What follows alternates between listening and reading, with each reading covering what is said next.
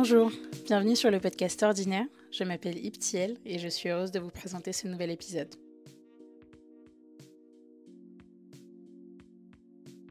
Ordinaire, c'est l'émission qui donne la parole à des personnes comme vous et moi, souvent issues de minorités, sociales ou économiques, au parcours inspirant et parfois hors du commun. Que ce soit dans l'entrepreneuriat, l'engagement associatif ou encore une carrière unique, on échange autour de l'identité de ces personnes, leur vocation, les obstacles parfois rencontrés et leurs aspirations.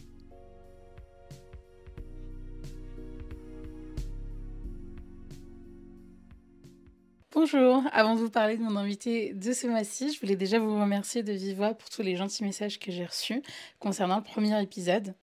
Je l'avais partagé euh, qu'avec mon cercle proche, enfin mes amis, sur Instagram. Et franchement, j'ai été assez touchée de tous les retours que j'ai eus, parce que je pensais vraiment qu'il allait y avoir deux personnes qui allaient l'écouter, ce qui était déjà bien.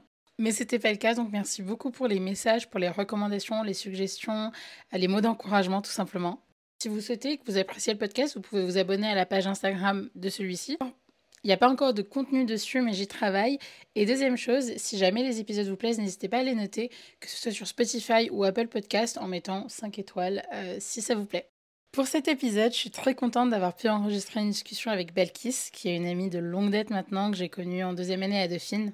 Belkis a travaillé dans le monde du luxe, notamment du travel retail, de l'hôtellerie, mais aussi a bossé dans les agences de pub, que ce soit en France ou à l'étranger. Et au-delà d'être une amie formidable et d'avoir un parcours professionnel assez remarquable, c'est surtout aussi une bénévole très engagée au sein d'une asso qui s'appelle ML Ousalem, qui intervient auprès d'enfants réfugiés syriens. Je vais évidemment partager euh, les informations de l'association, notamment la page Instagram, dans la description de cet épisode.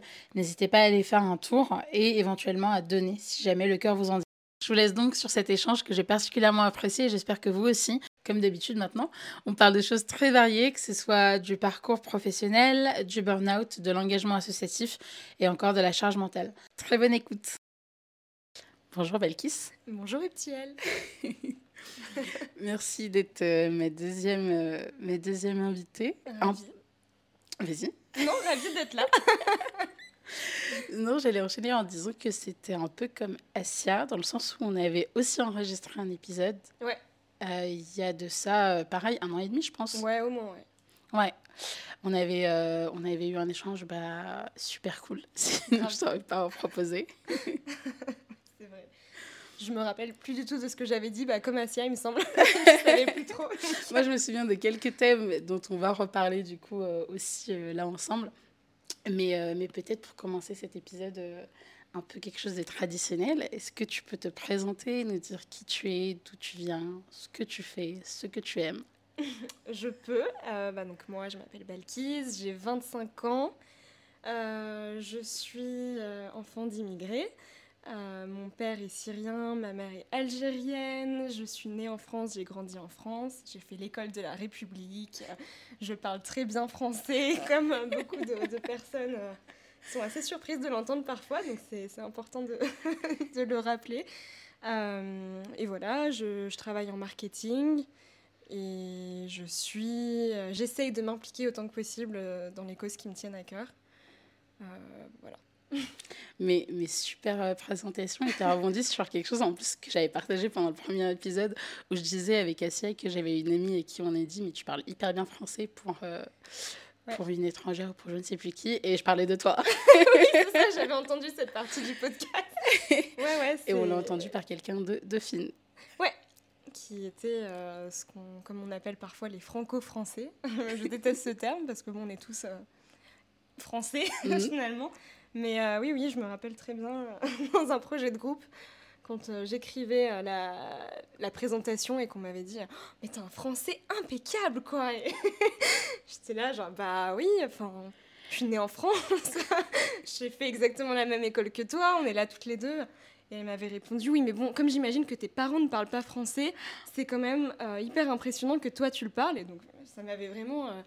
ça m'avait fait halluciner en fait que que cette personne assume que que mes parents ne, ne, parlent pas français, alors que mes parents parlent super bien français, sont très éduqués, lisent des livres, enfin, enfin toutes ces choses qu'elle avait sûrement pas imaginées euh, de la part de d'immigrés euh, finalement. Donc euh, bon, c'était un peu triste, mais, mais bon, on en fait une force et on avance quoi. Mais C'est clair. Et justement, pour revenir un peu sur ton parcours scolaire, euh, on aura l'occasion du coup de parler de, de, de aussi, mais euh, est-ce que tu peux nous parler un peu de ton parcours scolaire? Comment ça s'est passé? Est-ce que tu étais plutôt une bonne élève? Est-ce que tu as eu des difficultés, euh, que ce soit au collège, au lycée et ensuite du coup à Dauphine? Ouais, bah, moi j'ai honnêtement j'ai toujours été bonne élève. j'ai un peu grandi dans cette mentalité que, que beaucoup d'enfants d'immigrés connaissent, je pense, de toi on va pas t'ouvrir les portes, donc c'est à toi de les, de les ouvrir tout seul. Et euh, c'est à toi d'être meilleur que les autres. Et euh, voilà, c'est à toi de te battre en fait. Il y a plein d'enfants qui vont pas avoir à se battre parce que tout leur tombe dessus. Et bah toi, sache que rien ne va te tomber dessus. Enfin, c'est un peu la, réalité qu'on a tous connue, je pense, euh, dans, cette génération, de, seconde génération en tout cas. donc ouais, moi j'ai vachement grandi dans ce cette, euh, cette mentalité de il faut se battre, euh, il faut toujours aller plus loin, il faut être plus forte que les autres, il faut se contenter de rien. Moi, je me rappelle, euh, si je disais à mon père, oh, j'ai eu la deuxième meilleure note, il me disait, mais deuxième, c'est nul, quoi. En fait, même si c'était un 18 ou quoi, deuxième, c'est nul parce qu'il faut être premier, il faut être premier partout. et autant, bah, honnêtement, c'était super stressant. Enfin, je, pense que je stressais tellement pour des choses insignifiantes aujourd'hui, un contrôle de maths en quatrième, tu vois le truc. Mais aujourd'hui, je pense que, enfin, moi, je remercie mes parents, je leur ai déjà dit, et je le fais euh, dans ma tête tous les jours, je pense, de m'avoir poussé euh, dans, cette mentalité, euh, de, vouloir toujours être au-dessus des autres, en tout cas de, me battre pour l'être. Et, et, ça m'a vachement servi, et c'est comme ça que je suis rentrée à Dauphine, qui était quand même déjà bien, bien sélective à l'époque. moi, je venais d'un lycée, un lycée à problème, entre guillemets, enfin, c'était pas le lycée le plus euh, disons qu'il n'était pas top 10, il était même pas top 50. je sais même pas dans quel top. C'était un ZEP ou pas d'ailleurs Non, c'était pas un ZEP, c'était dans le 16e. Ah. Mais euh, c'était pas, euh, ouais, c'était pas le. Je suis la seule qui a été prise à Dauphine. J'étais la seule depuis plusieurs années. on m'a vraiment toujours dit que les gens vont te mettre dans une case et il faut que tu en sortes. Et personne va te sortir de cette case à part toi-même. Donc voilà, moi je me suis toujours un peu séparée de, de cette, euh, cette mentalité, on va dire, de complaisance. Euh, et voilà, je sais pas si ça répond à la question du tout, si, je me suis complètement éparpillée.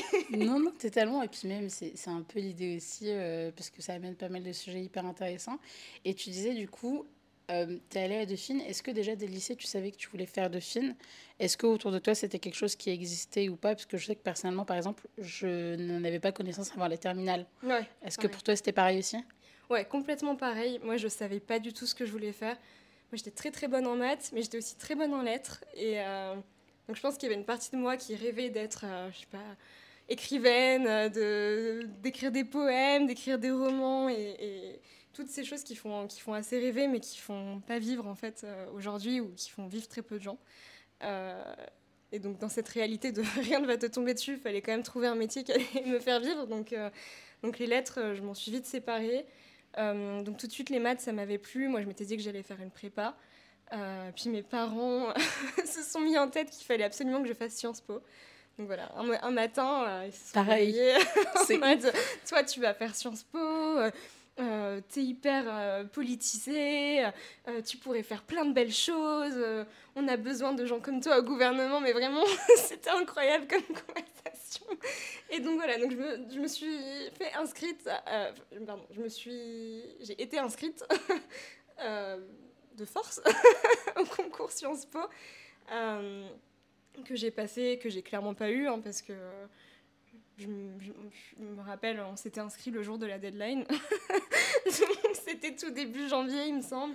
Et euh, le concours était mi-février. Donc en fait, tu te retrouves avec des gens qui ont payé des prépas, qui étudient pour Sciences Po depuis deux ans. Euh, et moi, je suis vraiment arrivée les mains dans les poches. Donc euh, je ne l'ai pas eu. Mais j'ai eu de très bonnes notes quand même, donc j'étais assez contente. et donc après, après cet échec, entre guillemets, que moi, j'ai pas du tout vécu comme ça parce que je m'y attendais un peu. Euh, je sais plus comment j'ai débarqué à Dauphine euh, à une journée porte ouverte. Je crois que j'accompagnais quelqu'un, c'est peut-être ce qui s'est passé. Et j'ai postulé et, euh, j'ai été prise. Mais Dauphine, ça n'avait jamais été mon, mon grand rêve. C'était pas du tout quelque chose qui. C'était pas mon ambition en fait. Je suis pas du tout rentrée au lycée en me disant je vais bosser à fond pour faire Dauphine. Moi, je, et je savais même pas quel métier je voulais faire finalement. Même en rentrant à Dauphine, je me disais ah, je vais faire de la finance parce que c'est ça qui fait beaucoup d'argent. Et que bon, à Dauphine, on, t'apprend quand même vachement à, vouloir faire de la finance parce que c'est c'est ce qui rapporte. Ouais, c'est ce qui rapporte. Et puis Dauphine est réputée pour la finance, pas pour le marketing. c'est clair. C'était pas grave. mais, euh, mais donc, ouais, moi, j'ai jamais, j'ai jamais su ce que je voulais faire. Aujourd'hui, je, je, fais quelque chose qui me plaît, mais je sais toujours pas si c'est ça que je veux faire. Euh, je, je sais pas si euh, dans 10 ans, je ferai pas quelque chose de complètement différent. Donc, donc ouais, je, je, je, vais où le vent me, me porte finalement. Voilà. Mais trop bien parce que euh, moi, mes parents aussi, enfin surtout mon père voulait que je fasse Sciences Po, mais j'ai pas du tout passé les concours. Et, euh, et, toi, tu disais un truc trop intéressant. Tu disais, euh, tu l'as pas vécu comme, une, comme un échec en fait, euh, le concours Sciences Po. déjà, est-ce que tu sais pourquoi? Et deuxièmement, est-ce que tes parents aussi, du coup, l'ont vécu un peu comme ça ou ils ont quand même été déçus Est-ce qu'ils ont projeté ça sur toi? Non, moi, mes parents, ils ont pas du tout projeté ça sur moi. je pense peut-être qu'ils étaient un peu déçus, mais ils m'ont jamais montré. Mais honnêtement, moi, je l'ai pas vécu comme un échec parce qu'encore une fois, je suis, entre le moment où je me suis inscrite et le moment où j'étais assise dans le hangar à Villepinte à passer mon examen, il y a eu six semaines. Donc, en fait, j'y croyais pas. Donc, euh, bon, déjà, il faut savoir que moi, je ne suis, suis, pas la personne la plus optimiste du monde. Donc, moi, je pars toujours du principe que je l'ai pas. Et si je l'ai, tant mieux. Et si je l'ai pas, voilà. Euh, bon, là, je suis partie du principe que je l'avais pas, je ne l'ai pas eu. il n'y avait pas de grande surprise. Donc, c'est pour ça que je ne l'ai pas vécu comme un échec. Et honnêtement, autour de moi, toutes les personnes de ce hangar étaient surpréparées, avaient révisé pendant des mois et des mois, avaient vraiment que ça comme objectif devant. Moi, c'était pas du tout mon cas. Moi, honnêtement, Sciences Po, c'était pas du tout ce que je voulais faire. Euh, si je l'avais eu, je pense que je l'aurais clairement fait parce que c'est une belle école, que, que, tu apprends plein de choses d'intéressantes. Et moi, ça m'aurait, ça m'aurait clairement plu, je suis sûre. Mais c'était pas mon ambition, c'était pas mon rêve. Euh, donc quand j'ai appris que je l'avais pas eu, bah, c'est vraiment, je me suis dit, ok, ouais, ok, je l'ai pas eu, bah next, on va trouver autre chose à faire et c'est pas grave. Euh, donc ouais, je l'ai jamais vécu comme un échec, moi, Sciences Po. J'ai trouvé ça cool de participer à, cette expérience, entre guillemets. C'est la première fois que tu rencontres euh, bah, des gens qui veulent plus ou moins faire la même chose que toi, on va dire, ce que j'avais pas forcément euh, au lycée. J'ai pas, pas, je me suis pas non plus fait d'amis, mais j'ai vu certaines, certains visages que j'ai retrouvés plus tard à Dauphine, donc c'était assez marrant. Euh, bah, typiquement, la fille qui était juste derrière moi parce qu'elle avait euh, un nom de famille euh, qui avait juste une lettre de différence, elle était bah, dans tous les examens à Dauphine juste derrière moi. Donc c'était hyper drôle. on se regardait à chaque fois en mode Ah bah tiens C'est un visage familier, donc c'est toujours assez cool à voir. mais, mais ouais, non, Sciences Po, franchement, pour moi, c'était pas un échec, c'était un, un, nice to have, entre guillemets. Moi, je suis pas comme Asia, je fais plein d'anglicismes. Désolée. mais, mais ouais, donc donc non, franchement, Sciences Po, voilà, c'était une belle expérience. Je suis contente d'y être allée, euh, d'avoir participé à, à, cet examen, d'avoir tenté ma chance. Euh, voilà, de ne pas m'être mis de barrière en me disant tu l'auras pas, n'y va pas. J'étais persuadée que je l'aurais pas, mais j'y suis quand même allée, donc euh, c'était quand même assez cool. Et puis, comme je te dis, j'ai quand même eu des bonnes notes. Enfin, je sais plus sur il y a une des trois matières où je me suis vraiment vraiment foirée, mais les autres, j'étais pas trop mal et je me suis dit franchement, sans révision, bah, c'est pas mal et je sais que si j'avais eu le même niveau de révision que les autres, je l'aurais eu. En fait, je me suis contentée là-dedans en me disant euh, ils sont pas plus malins que moi, ils ont juste euh, plus d'entraînement et, et, tant mieux pour eux parce que s'ils sont plus entraînés que moi, c'est qu'ils le veulent plus que moi et ils le méritent quoi. Mais, euh, Et mhm. honnêtement, je suis très contente d'avoir fait Dauphine au final. Je pense que ça m'a ouvert des portes que Sciences Po m'aurait pas forcément ouvertes. Donc, Ouais, et que tu as trouvé un épanouissement là-dedans. Et, euh, et, justement, de Dauphine, comment tu, comment tu l'as vécu? C'était quoi ton expérience euh, euh, à Dauphine, que ce soit en termes de cours, de profs, de gens aussi, d'ambiance que ce soit de... Parce que tu as fait comme moi de la L1 jusqu'au M2. Avec une césure aussi, ouais. je crois. et tu as fait d'ailleurs des échanges aussi à l'étranger. Et des expériences à l'étranger. Donc, de manière générale, comment tu as vécu Dauphine Qu'est-ce que Dauphine t'a apporté? Qu'est-ce que tu as aimé, moins aimé de manière générale? Honnêtement, moi, ce que je vais retenir de Dauphine, c'est que ça m'a ramené deux choses. De un, ça m'a ramené une discipline que j'avais pas euh, avant. Euh, comme je te dis, moi, j'ai toujours été bonne élève, mais en fait, bonne élève euh, avec beaucoup de facilité, dans le sens où, comme à la maison, j'avais des parents qui étaient toujours derrière moi pour me dire tu fais tes devoirs, t'étudies bien, tu fais plus que les autres. Bah, au final, tout était toujours plus facile pour moi que pour les autres parce que j'étais toujours dans ce mood de bah, voilà, moi je rentre de, je rentre de l'école, c'est les devoirs et c'est tout en fait. Il n'y avait pas, il n'y avait pas à discuter là-dessus, mais donc tout était très simple. Les contrôles, je les révisais en deux heures et c'était vite fait. Et en arrivant à Dauphine, je me suis pris une claque parce que euh, bah, le niveau, c'est pas le niveau que tu avais euh, en primaire, euh, collège, lycée. C'est un niveau qui est bien, bien au-dessus. Et là, je me suis pris une vraie claque parce que c'était la première fois de ma vie que, bah, voilà, que les notes étaient si catastrophiques, hein, honnêtement. On va ah, utiliser les bons mots. que je me prenais, je, me suis pris un 1,25. en quelle matière? Je pense en informatique. Non, mais. en euh, informatique Ouais, en informatique. Je sais que les maths aussi, alors que les maths, c'était vraiment ma, matière de prédilection. Euh, en fait, en rentrant à Dauphine, ils te font euh, réviser le programme des S, alors que moi, j'avais fait ES. Pareil que toi. Et alors là, c'était... bah là, je pense que j'ai eu 3, quelque chose comme ça je me souviens euh, des notes, c'était catastrophique. Je crois qu'on avait, moi j'avais eu 7 de moyenne. Et après j'ai eu l'info qu'ils les avaient en fait euh, majorés. parce qu'ils avaient trop de peine. Exactement. Et je me rappelle, j'aurais toujours en première année, en fait, Dauphine, ça nous a vraiment foutu une claque. Justement, les personnes qui avaient un peu le syndrome des, des bons élèves, qui se fatiguaient pas trop, qui révisaient et tout, qui faisaient euh, leurs devoirs, mais qui, du coup, avaient des 16, 17, 18 au lycée, collège-lycée, et pour qui ça se passait bien. Et moi, je me rappelle une fois, et je l'ai raconté il y a pas longtemps en plus à Marie, mais en stats, en première année, en plus déjà, on avait un semestre avec genre 12-13 matières. Donc c'était vraiment hardcore. Et on avait en stats un jour un contrôle, c'était le deuxième contrôle euh, du semestre, donc le dernier avant les partiels. Et au premier, j'avais déjà eu 5. Et j'avais révisé et tout pour le deuxième en me disant, je vais y aller, ça va trop bien le faire, je le sens bien et tout. Mais en plus, horrible, parce que même pendant le contrôle, je me disais, oh, ça va. Et je m'étais dit, de toute façon, ça peut pas être pire que 5 il a rendu les notes en plus par ordre croissant.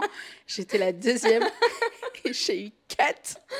Et je me souviens que j'ai. C'est la première fois où j'ai lâché une larme en classe parce que franchement, d'habitude, j'étais en mode je m'en fous. Mais là, j'étais en mode oh, c'est terrible. Ah ouais, non, mais franchement, c'est l'enfer. Mais, mais c'est vrai du coup, ça t'apprend une certaine discipline que, honnêtement, même en tant que bon élève, quelqu'un qui faisait vraiment. Euh, tu vois, j'étais assidue, je faisais mes devoirs, je rendais tout à l'heure. Et bien, même avec tout ça, en arrivant à Dauphine, je me suis pris la claque euh, de ma vie. Euh, et du coup, j'ai appris à vraiment bah, réorganiser mes journées, euh, restructurer ma manière de travailler. Ça m'a vraiment donné une discipline que j'avais pas avant et qui, je pense, m'est hyper utile aujourd'hui dans mon travail, qui me permet de vraiment prioriser les choses, d'être concise dans ma manière de parler, etc. Donc ça, c'est un énorme point positif que je retiens de Dauphine, et, pour ça je les remercie parce que malgré le stress, les larmes et, et, tout ce qui va avec, bah, t'en ressors avec quand même un, énorme atout. Ça, c'est la première chose. Et je pense que la deuxième chose, c'est bah, c'est un peu nono, mais c'est mes amis. Dauphine, ça m'a offert mes, bah, mes meilleurs amis. Euh, bon, j'ai pas que des amis de Dauphine, mais j'ai une, bande de, de, potes à Dauphine dont tu fais partie, du coup, qui sont, euh, non, mais qui sont vraiment euh, bah, les personnes euh, à qui je parle tous les jours, euh, à qui je raconte tout. et franchement, c'est hyper. Euh, enfin, je, je l'échangerai pour rien au monde. Et, encore une fois, malgré les années, de, les années compliquées à Dauphine, t'en ressors avec quelque chose qui dure et qui, te fait du bien.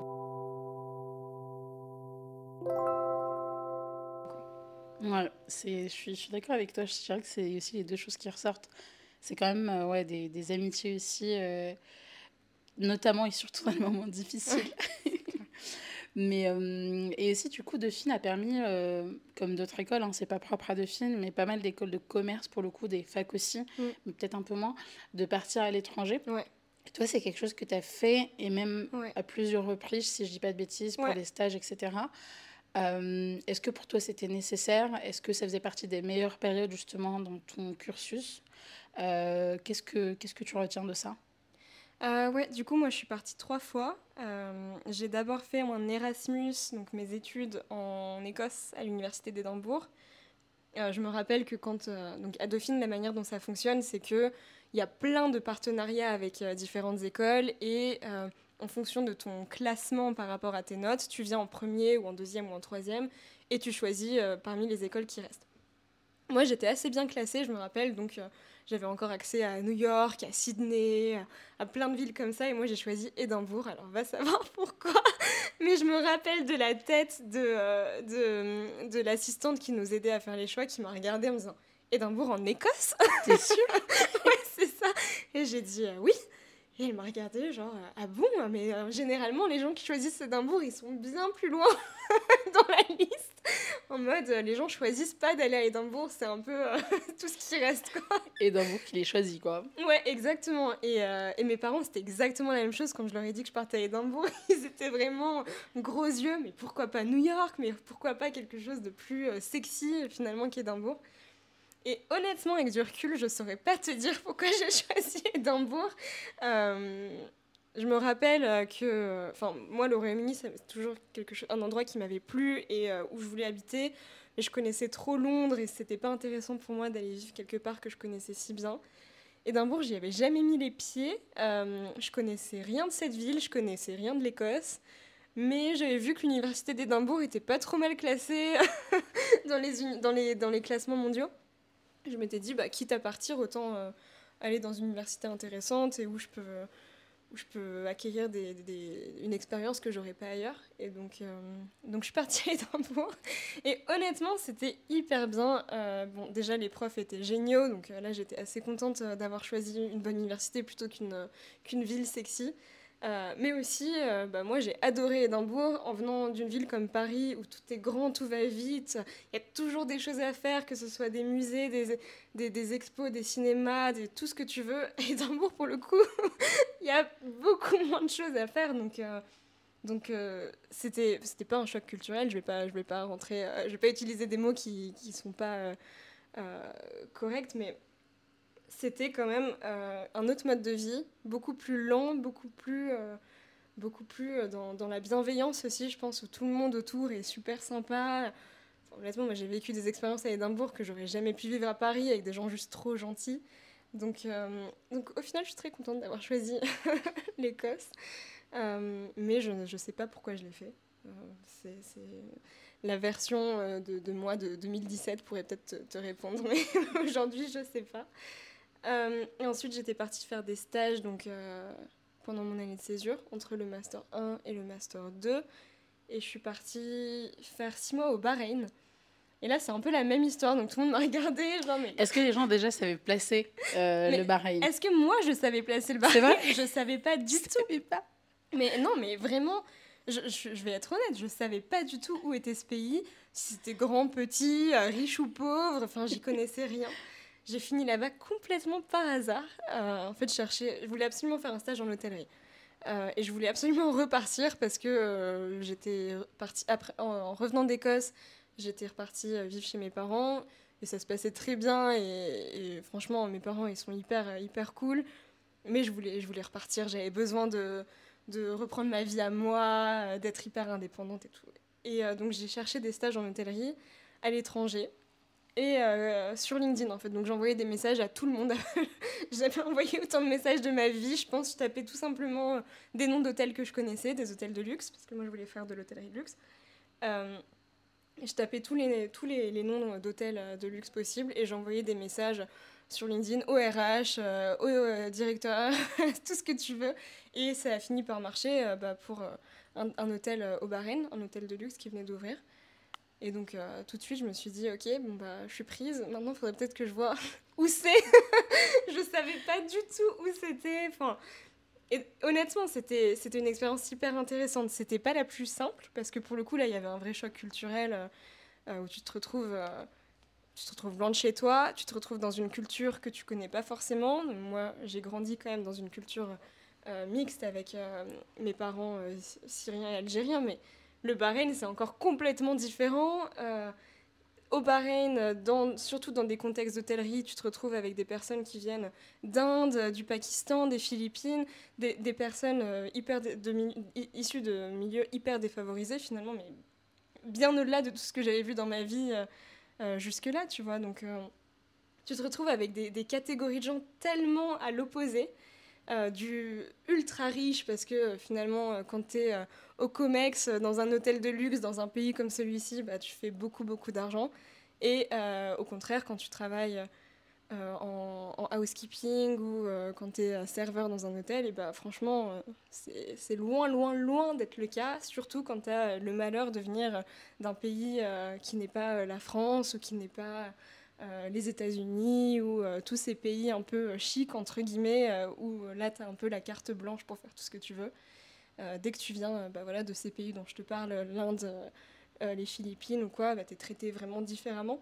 Et ça, je l'ai vu, enfin, je ne l'ai pas vécu, mais j'ai entendu l'expérience de mes collègues, du coup, qui m'en ont beaucoup parlé. Et donc ça, c'était vraiment choquant. Parce que tu sais que ça arrive en fait, c'est pas, euh, tu vois, c'était pas un choc en mode waouh, j'étais pas du tout au courant que ces gens étaient traités comme ça, mais c'est choquant de le voir. Le et, voir, ouais. Et presque d'en faire partie, tu vois, toi tu te retrouves là avec ton passeport français à dire waouh, moi j'ai la chance, j'ai la chance de me dire que ça m'arrivera pas. Et en fait, tout ça parce que tu as le bon passeport, quoi. Donc euh, hmm. ça, ça m'a, ça m'a mis un, vrai coup. Euh, et surtout que tu peux rien faire, quoi. Donc, donc voilà expérience pas la plus simple, mais euh, tellement importante qui m'a qui m'a vachement ouvert les yeux. Et ensuite, du coup, complètement random, je suis partie à Amsterdam. Bon, cette fois-ci, je savais très bien où était Amsterdam, je pouvais le situer sur une carte. Et personne m'a demandé pourquoi Amsterdam. Là, ça y est, tout le monde était en mode Ah, ça y est, une ville sexy que tout le monde connaît. Donc là, je suis partie faire de la pub. Euh, et donc là, expérience Paris hyper intéressante, mais sur un autre niveau. Là, c'était plus au niveau du travail. Euh, Amsterdam, j'ai bossé comme j'ai jamais bossé de ma vie, je pense, euh, à base de semaines de je ne sais combien d'heures où tu es au travail, euh, tu es au bureau à 8 h du mat et en fait tu pars à 2 h du mat. Donc tu as l'impression d'avoir passé ta vie entière au bureau. Donc hyper intéressant, mais très fatigant, mais hyper formateur. Donc voilà ce que je retiens de ces trois expériences à l'étranger.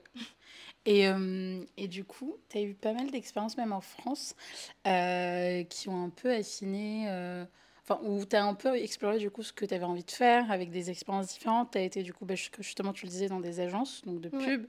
Tu as bossé aussi dans le milieu du luxe, de manière générale, dans des industries aussi, dans, plutôt dans des secteurs assez différents. Est-ce que tu est-ce qu'à ce, moment-là, tu cherchais encore ce que tu avais envie de faire ou tu avais trouvé plus ou moins à peu près, tu touchais du doigt à peu près ce que tu avais envie de faire et tu avais un peu envie d'explorer des secteurs différents, donc je pense notamment au luxe. Euh, et comment, en fait, en gros, tu es arrivé au poste auquel tu es aujourd'hui?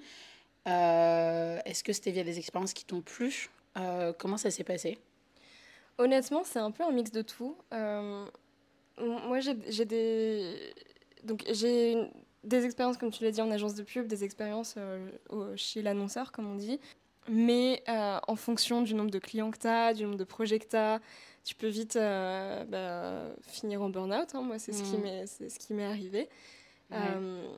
et c'est vrai qu'on a un peu ce complexe, je trouve, surtout quand on est jeune. de sortir ce mot, c'est un peu un gros mot, le burn-out à nos âges où tu as toujours ce truc de est-ce que je suis vraiment en burn-out ou est-ce que euh, je, suis, euh, je suis un peu la faible du coin ou euh, j'arrive pas à assumer une grosse journée ou quoi que ce soit. Et en fait, tu te rends vite compte que le burn-out, c'est pas juste que tu fais des grosses journées, c'est que tu es complètement décalé. Il y, a un énorme décalage entre tes ambitions, ce que tu es en train de faire. le travail que tu donnes par rapport à la gratitude que tu reçois. Enfin, c'est un tout le burn-out et c'est pas juste euh, le fait de finir à 22h et de ne pas avoir d'équilibre euh, vie perso, vie pro, ce qui est déjà pas hyper cool quand t'arrives pas à l'avoir, mais c'est un tout et, j'espère qu'on va réussir à débloquer un peu ce truc parce que je trouve que on décrédibilise vachement le, le burn-out jeune où on te dit que si tu fais un burn-out à 25 ans, bah, qu'est-ce que ça va être à 35 ans?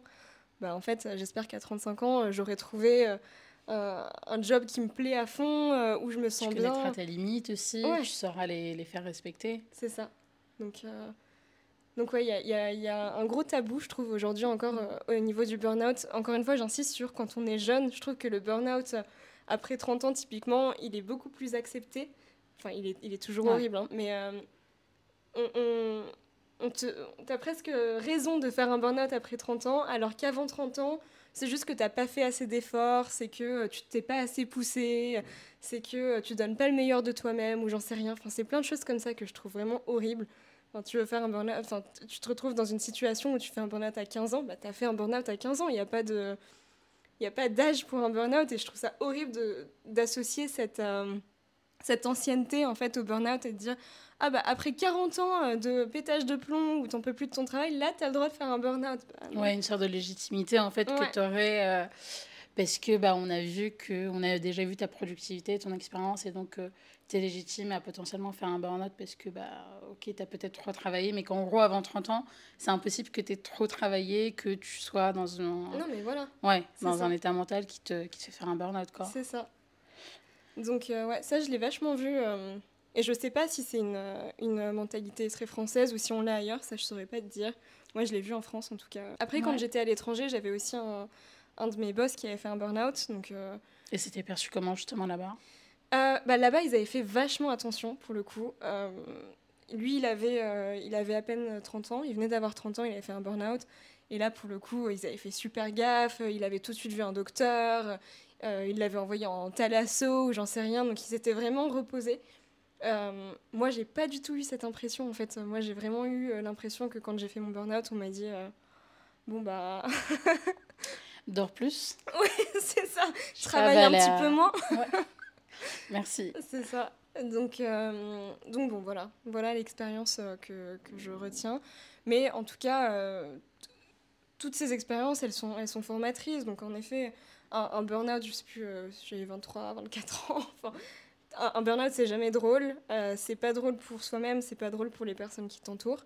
Mais ça t'apprend à le voir venir la prochaine fois.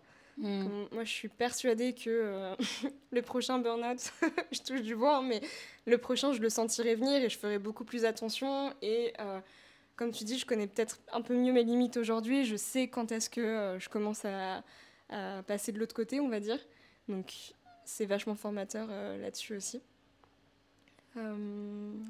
Et justement, pour les, pour les personnes qui qui se dirait peut-être j'ai l'impression d'être en burn-out parce qu'il y a pas mal de choses qui font que bah qui sont au-delà de juste être fatigué épuisé au travail c'est aussi euh, des un état euh, assez compliqué. Et, et, là où en fait où, tu sais que c'est pas juste quelques jours de repos qui vont en fait régler le problème c'est vraiment un travail sur soi et sur son environnement de travail beaucoup plus profond.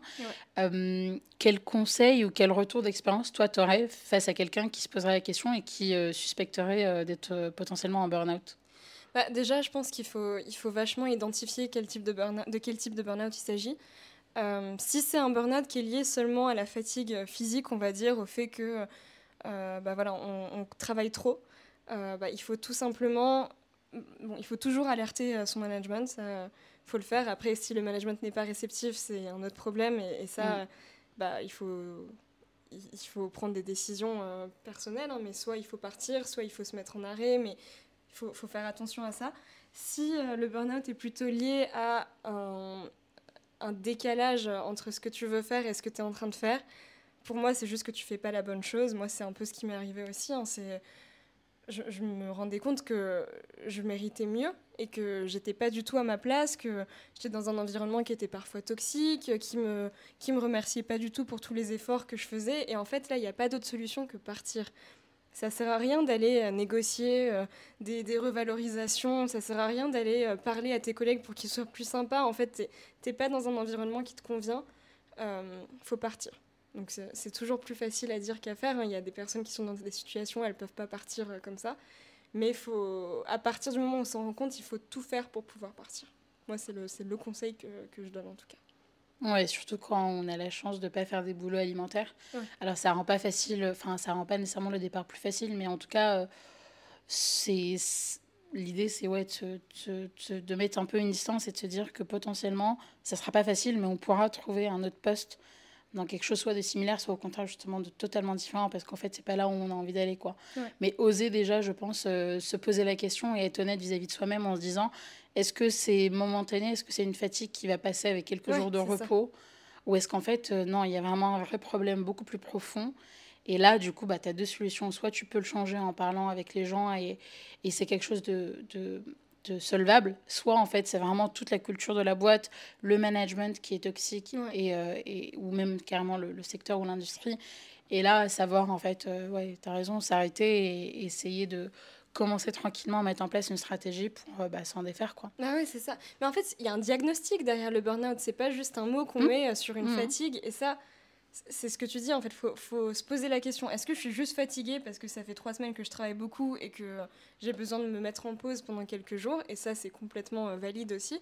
Mais euh, le burn-out, c'est aussi un, enfin, c'est un problème, quoi. C'est pas juste une médical. Fatigue. Exactement. Donc ça, mm. faut le faire. Faut, faut avoir un diagnostic. Il faut, euh, une fois que c'est identifié tel quel, il faut se poser les bonnes questions. Mais, euh, mais en tout cas, en effet, le premier pas, c'est de savoir si c'est un burn-out ou si c'est autre chose. Mm. je reviens un peu en arrière sur, sur le choix du, du master. on a fait toutes les deux le même M1 et ensuite un M2 différent. Euh, est-ce que le marketing, c'était une vocation? J'adore la question. non, mais en gros, comment est-ce que est-ce que c'est euh, moi j'ai été par exemple, enfin c'était un peu une conclusion. Bon, bah, je vais faire marketing parce que bah, ça fait sens. Et euh, globalement, en L1, je savais que j'avais pas les notes pour faire de toute façon finance. Donc, et tant mieux, j'aimais pas ça. Donc voilà. Est-ce que toi, tu savais très rapidement que justement les secteurs et les postes que tu avais envie de, de, faire, ou en tout cas de tenter, euh, bah, un, master en marketing faisait sens? Ou au contraire, c'est un peu euh, au fur et à mesure, bah, tu t'es dirigé vers là, mais sans, euh, sans grande conviction, enfin sans, sans vocation quoi. Honnêtement, ce serait mentir de dire que le marketing c'était une vocation. C'est pas, pas le cas. Je t'aurais regardé effectivement bizarrement si tu m'avais dit Ah non, non, en fait, dès le bac, je savais que je voulais faire du marketing. Non, non, c'était pas du tout le cas. Moi, j'ai vachement hésité avec la finance euh, ouais. parce que j'étais hyper, hyper forte en compta. Ouais, t'es vraiment performante en plus dans ça, donc je t'ai posé la question. Ouais, là-dessus, je me suis vraiment posé la question, mais honnêtement, c'est tellement pas moi euh, de, me, de faire de la compta. Enfin, moi, je suis quelqu'un d'hyper créative. Euh, je suis très forte en chiffres, mais euh, enfin, je comprends les chiffres, on va dire, mais euh, de faire que ça tous les jours, je pense que ça m'aurait tué en fait. donc moi j'ai plutôt procédé par élimination. donc j'ai éliminé la finance et la compta parce que bah, c'était pas du tout ce que je me voyais faire sur le long terme. Je pense que j'aurais réussi à le faire, mais ça m'aurait pas plu. Et donc il restait bah, le marketing. Euh, et finalement, le marketing, ça, ça me convient très bien, je pense, dans le sens où euh, moi, les, métiers que, que, j'ai fait euh, jusqu'ici, c'est des métiers qui combinent aussi bien tout ce qui est management, project management, avec beaucoup de chiffres, beaucoup de réflexions sur, sur des, données ou quoi que ce soit, mais aussi une partie hyper créative où on se pose la question de comment transmettre, comment traduire ces, ces, données ou comment traduire ces chiffres bah, en en message un peu plus créatif. Quoi. Donc, euh, donc le, le, marketing, ça me convient très bien finalement. Euh, parce que voilà, ça, ça lie cet aspect euh, créa et cet aspect international, j'ai envie de dire, où tu es toujours là à te poser les questions de bah, je suis en train de lancer un, je suis en train de lancer du contenu qui va finir partout dans le monde. Est-ce que ça marche partout dans le monde? Est-ce qu'il y a des populations que ça va avec, avec lesquelles ça n'a pas fonctionné? Pourquoi? Et ces populations, comment j'arrive à les, à les toucher. ça, c'est des choses qui m'intéressent vachement. Donc, euh, donc voilà, écoute, euh, c'était pas une vocation, mais ça a bien marché finalement. Non, c'est clair. Et puis on s'est vite retrouvé de toute façon dans un amphi avec. Euh, il y avait combien de mecs, je pense? Il y avait, On était 100 et quelques. Il y avait peut-être 4 mecs. Ouais, je pense. Ouais, il y avait, je pense, au bas mot, elle est peut-être 10 si on veut être large. Mais je pense qu'il y avait vraiment 10 mecs. C'était un. Moi, je me souviens que c'était quand même un truc qui me faisait chier. De, de faire marketing, c'est tellement bête hein, comme réflexion parce que, genre, on s'en fiche. Mais je m'étais dit, ben non, je, ça me fait chier de faire marketing parce que c'est plus du tout le cas. Mais à l'époque, je me disais, non, mais je vais, je vais atterrir dans un master que de meufs. C'était pas le fait d'être avec des meufs, parce que moi, je suis très en mode. Euh, tu sais, il y a des gens qui te disent, ça me fait chier euh, d'être qu'avec des meufs et tout. Non, moi, ça me va très bien, mais c'était juste, j'avais pas envie de coller au cliché, en fait. Et du coup, euh, bah, là, je me retrouvais clairement avec le cliché. et vraiment, je me retrouvais dans les amphis, j'étais en mode, ça me dépasse, j'ai pas envie d'être là. Mais après, au final, en fait, les sujets et les cours étaient assez intéressants. Ouais. Euh, même si c'est pas du tout ce que j'ai fait au final. Et, euh, mais justement, c'est ça qui était cool, c'est que c'était quand même assez transversal. Et je trouvais, alors je sais pas, je pense que tu as aussi, as aussi eu pardon, des cours euh, assez intéressants en M2. Mais moi, l'un des trucs que j'ai vraiment aimé en M2 qui n'était pas partagé par tous les élèves, c'est qu'on avait gardé quand même quelques cours assez généraux. Nous, je me souviens qu'on avait un cours de géopolitique euh, en, en, M2 qui n'avait rien à voir du coup pour le coup avec, euh, avec des trucs euh, de business quoi. Mais, mais qui était vraiment vraiment sympa parce que bah, ça nous permettait en fait, c'était un peu des cours d'histoire mais assez contemporain avec vraiment en fait des analyses. Et moi c'était un truc que, que j'aimais parce que à nouveau comme toi moi, je, enfin, peut-être pas comme toi, mais moi, je, voulais faire euh, potentiellement Sciences Po, mais je l'ai pas du tout tenté. Et moi, je trouvais que c'était des cours qui te permettaient de quand même garder les pieds sur terre. Ouais, euh, tu vois, parmi tous les autres cours de communication où à la fin, tu es en mode, mais enfin, on, sauve pas des vies, genre, c'est hyper futile quand même. Euh, je trouvais que j'aimais bien ces cours-là où tu pouvais garder quand même un peu les, les pieds sur terre et tu avais des profs qui te disaient, bon, il y a pire que, il y a plus grave, quoi, dans la vie moi, j'avoue qu'on n'a pas eu de. Enfin, moi, j'ai fait le master euh, luxe, du coup, donc euh, on n'a pas eu euh, de cours de géopolitique. En revanche, on avait un cours hyper intéressant. Je ne saurais pas te dire comment il s'appelait. Mais je crois que je m'en souviens, on en avait pas parlé, on avait déjà parlé. On en a peut-être parlé, ouais. C'était un cours où on, discutait des comportements du consommateur, mais dans chaque pays. Enfin, dans chaque pays, on n'a pas fait tous les pays du monde, mais typiquement d'essayer de comparer les, les comportements du consommateur chinois par rapport au consommateur américain hyper intéressant. Enfin, c'est le genre de cours.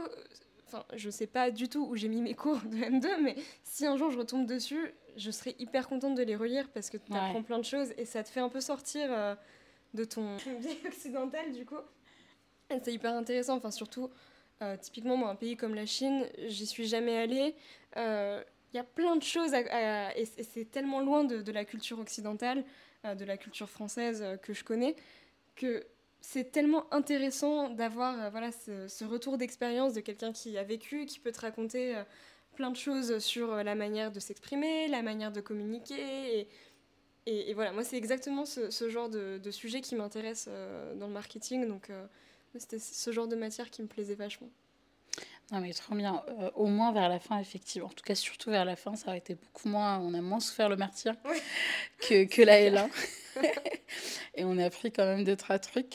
Euh, si on revient sur le monde de l'entreprise, euh, parce que du coup, c'est l'un des thèmes du podcast, on a déjà parlé plein de fois ensemble.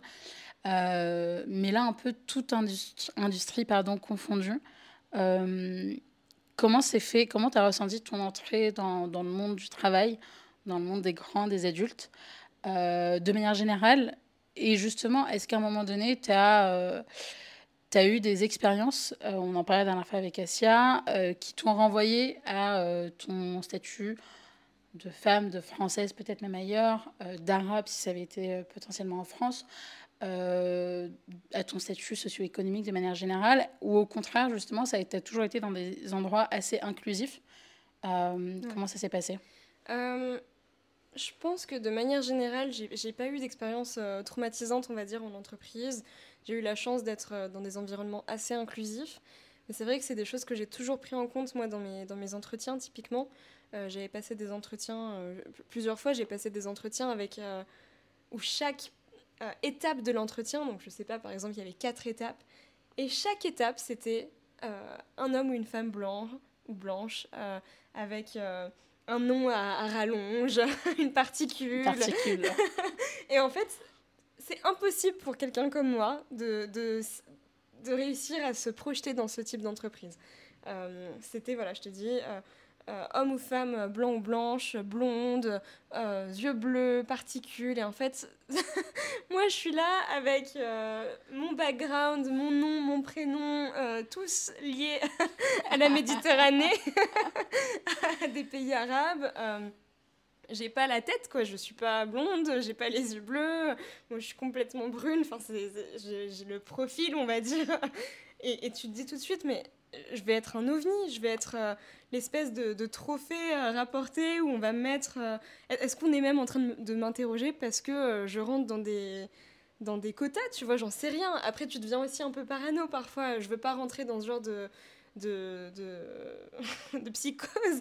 Mais c'est vrai que moi, c'est impossible pour moi de, m'imaginer dans une entreprise où toutes les personnes qui sont décisionnaires, hein, parce qu'au final, les gens qui te font passer des entretiens, c'est les décisionnaires, ceux qui vont choisir si tu as ta place ici ou pas, sont tous dans cette catégorie euh, qui n'est pas celle à laquelle j'appartiens. Parce que tu te dis tout de suite que bah, tu n'auras pas ta place, euh, tu vas faire tâche. C'est un peu horrible hein, d'utiliser ces mots, mais tu, vas faire tâche. Si tout le monde euh, est euh, grand, blond, yeux bleus, que toi tu débarques, que tu es euh, petite, brune, avec un nom arabe, bah, bon courage. Et franchement, ça m'a jamais intéressé d'être la personne qui sort du lot, pas à ce niveau en tout cas.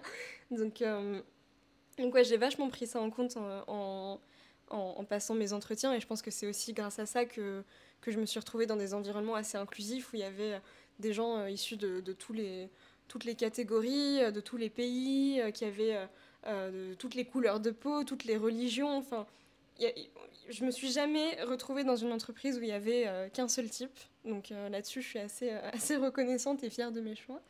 Après, c'est vrai que tu te retrouves toujours avec des commentaires assez intéressants, surtout quand tu arrives. moi, personnellement, je m'appelle Balkis, donc tout de suite. Euh, ça se prononce comment ça, vient d'où? Qu'est-ce que ah, ça veut bah, dire? Ça se prononce comme ça s'écrit, c'est vraiment pas si compliqué. Mais, euh, mais ouais, quoi. En fait, les gens ne peuvent pas s'empêcher de poser la question. Et à la limite, quand c'est juste, ah bah c'est quoi, tu vois, c'est quoi comme prénom, j'ai jamais entendu, je trouve ça, je trouve ça hyper. Euh, enfin normal comme question finalement quand c'est un prénom que tu connais pas mais quand c'est tout de suite ah Balkis mais tu viens d'où? Bah je viens de Paris 15 c'est là-bas que je suis née. Qu'est-ce que tu veux que je te dise d'autre en fait? Enfin c'est ça qui est un peu compliqué c'est quand tu es réduite à, à, ton prénom et moi je suis hyper fière de mon prénom euh, je l'adore et je le changerai pour rien au monde mais tout de suite les gens se disent ah un prénom que je connais pas avec une consonance euh, arabe et bah go je vais poser des questions euh, qui me regardent absolument pas et surtout pas le premier jour de telle personne quoi. Mm. euh, ou j'ai eu t'es arrivé en France à quel âge? Bah, en fait pourquoi tu, tu, tu, pars du principe que je suis pas née en France quoi? C'est c'est assez hallucinant ces réflexions. Moi ça m'atteint pas personnellement parce que bon on en a entendu j'en ai entendu toute ma vie et, et c'est pas ça qui, qui me ça, ça me gêne pas dans le sens où je m'y attends en fait à chaque fois. Mais à chaque fois, ça me surprend où je me dis, mais toujours en 2023, on vient te poser la question de Ah, mais t'es né où? Mais tu viens d'où? Tout ça parce que t'as pas un prénom, t'as pas les prénoms d'Éric Zemmour. ah oui. Donc, euh, donc voilà, c'est. Euh, c'est assez surprenant à chaque fois, mais bon, t'es obligé de passer outre, sinon tu, tu te noies là-dedans. Et, euh, et justement, est-ce que tu as trouvé une différence, toi qui as fait des expériences un peu à l'étranger?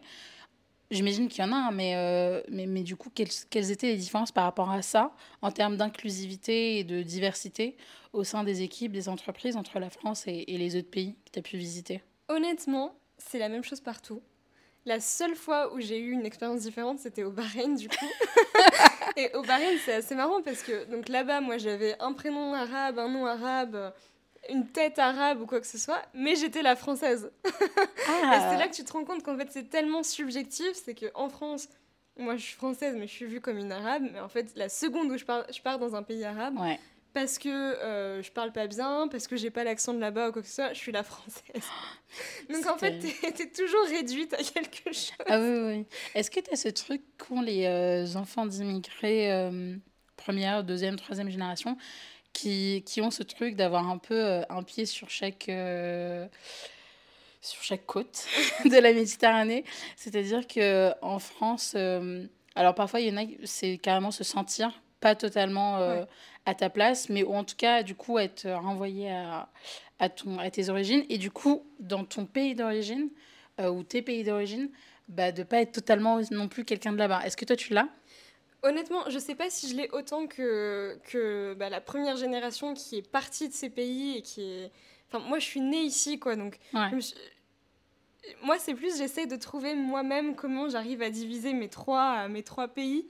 Mais j'ai pas tant ce sentiment dans le sens où, dans tous les cas, je sais que si je pars en Syrie, si je pars en Algérie, on va me voir comme la française. On va me voir hmm. comme la française parce que je suis née ici, parce que euh, mon niveau d'arabe est médiocre et que je parle beaucoup mieux français qu'arabe. Enfin, donc, toutes ces choses font que je m'y attends à chaque fois et je le prends pas euh, personnellement. Je sais, je sais que. Euh, et en plus, je suis mélangée. Oui, donc, il y a vachement de ça aussi. Tu vois, moi, je suis pas 100% syrienne, je suis pas 100% algérienne. Donc, dans tous les cas, dans les pays, dans, dans les pays d'où je viens, on va me hmm. considérer comme une, tu vois, une métisse, quelqu'un qui s'est mélangé ou j'en sais rien. Donc, on, me verra jamais comme euh, quelqu'un du pays, donc ça c'est c'est pas grave, hein, je, me suis, euh, je me suis complètement habituée.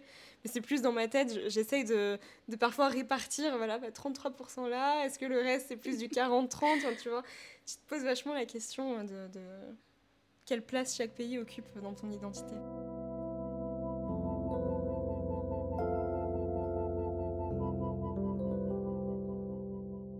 Et est-ce que tu te la poses de plus en plus à mesure que tu grandis ou ça a toujours été quelque chose de, de présent même quand tu étais plus petite? Ça vient par vague, je pense. Mm. Euh, moi, je me suis vachement posé la question quand il y a eu la guerre en Syrie qui a commencé. Mm. Parce que du coup, bon, nous, on a toujours grandi avec des parents qui nous ont dit qu'on était français, algériens, syriens. ça n'a jamais été une question. On était les trois.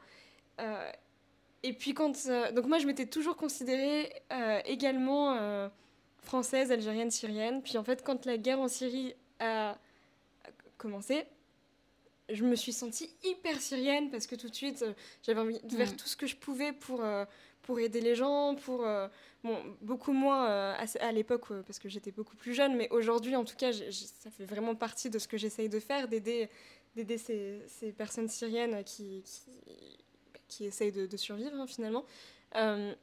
Et je me suis demandé, est-ce que ça fait de moi quelqu'un de plus syrien? Parce que finalement, en Algérie, ils ont aussi beaucoup de problèmes. Hein. Si je voulais aider les Algériens, je peux... j'ai plein de choses à faire aussi là-bas. Et donc, je me suis vachement posé cette question de bah, est-ce que je suis plus syrienne qu'algérienne parce que euh, je me focus plus, je me concentre plus sur ce pays que sur l'autre? Mais du coup, euh, est-ce que je suis française parce que finalement, je fais rien pour aider les Français, et, et tu deviens un peu schizophrène finalement parce que tu essayes d'aider tout le monde. Tu peux pas. Euh, tu te dis que bah, tu fais ce que tu peux, tu es humain et tu vas aider euh, ce que tu peux aider, mais tu t'en veux toujours un peu. Et du coup, moi, ça vient surtout par vague, je pense, euh, plus par vague qu'avec l'âge. Voilà, parfois, je me pose et je me dis, en fait, je, me sens, je me sens quoi? Et... Après, c'est vrai que nous, on a, on a beaucoup plus voyagé en Syrie quand on était petit. Donc, ça m'a aussi beaucoup, beaucoup aidé à développer ce sentiment plutôt d'appartenance avec la Syrie. Mais j'ai un peu l'impression que dès que dès que ça va pas dans un pays, je, je me sens plus euh, euh, comme euh, attachée à comme attachée à ce pays. Ouais. tu vois, quand il y a eu les attentats en France, je me suis jamais sentie aussi française, de ma vie. Quand il y a eu la guerre en Syrie, je me suis jamais sentie aussi syrienne. Quand il y a eu la révolution en Algérie, je me suis jamais sentie aussi algérienne avec le printemps. Et en fait, tu te rends compte que bah, c'est je sais pas si c'est triste ou si euh, c'est tout simplement une réalité, mais tu te rattaches au pays quand, quand tu le sens dans ton cœur que as besoin, que ce pays a besoin de toi, en fait. Ouais, non mais totalement, mais je les vois un peu comme... Euh, bon, la comparaison est un peu bancale, mais ça vaut ce que ça vaut. mais tu sais, comme si tu avais, euh, avais imaginons, plusieurs enfants, ou en tout cas plusieurs personnes qui dépendent de toi, plus ou moins, et que en fait, du coup, bah, s'il y en a un qui est malade ou qui va pas bien, bah, en fait, c'est pas que tu vas le plus l'aimer, mais c'est que tu vas du coup plus concentrer ton attention sur celui-là et du coup tu vas plus te mobiliser pour euh, cette personne-là, donc ce pays-là en question. Et je le vois plus comme ça, tu vois. Ouais, c'est vrai. Et, euh, et je pense mm. que ouais, c'est d'autant plus vrai, surtout que toi, en fait, euh, si tu avais été tunisienne, algérienne ou marocaine, algérienne, il y, a une proximité entre les pays. Et déjà, c'est deux pays d'Afrique du Nord, donc même en termes de culture, de langue et tout, c'est assez similaire.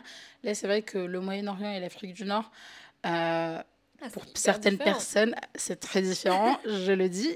L'Afrique du Nord et le Moyen-Orient, ça a des similitudes, mais c'est quand même très différent. C'est pas juste des Arabes, quoi. Non, non, voilà, je le dis pour les personnes qui nous écoutent et qui ne verraient pas la différence.